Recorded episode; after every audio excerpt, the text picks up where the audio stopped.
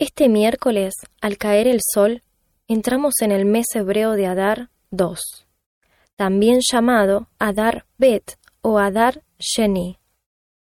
Este segundo mes de Adar se suele dar cuando el año hebreo es bisiesto y queda ubicado como el mes 13 del calendario.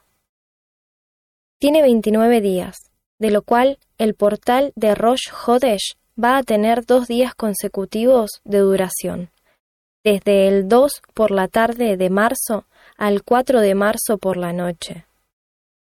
El mes de Adar suele caer entre febrero y marzo del calendario gregoriano.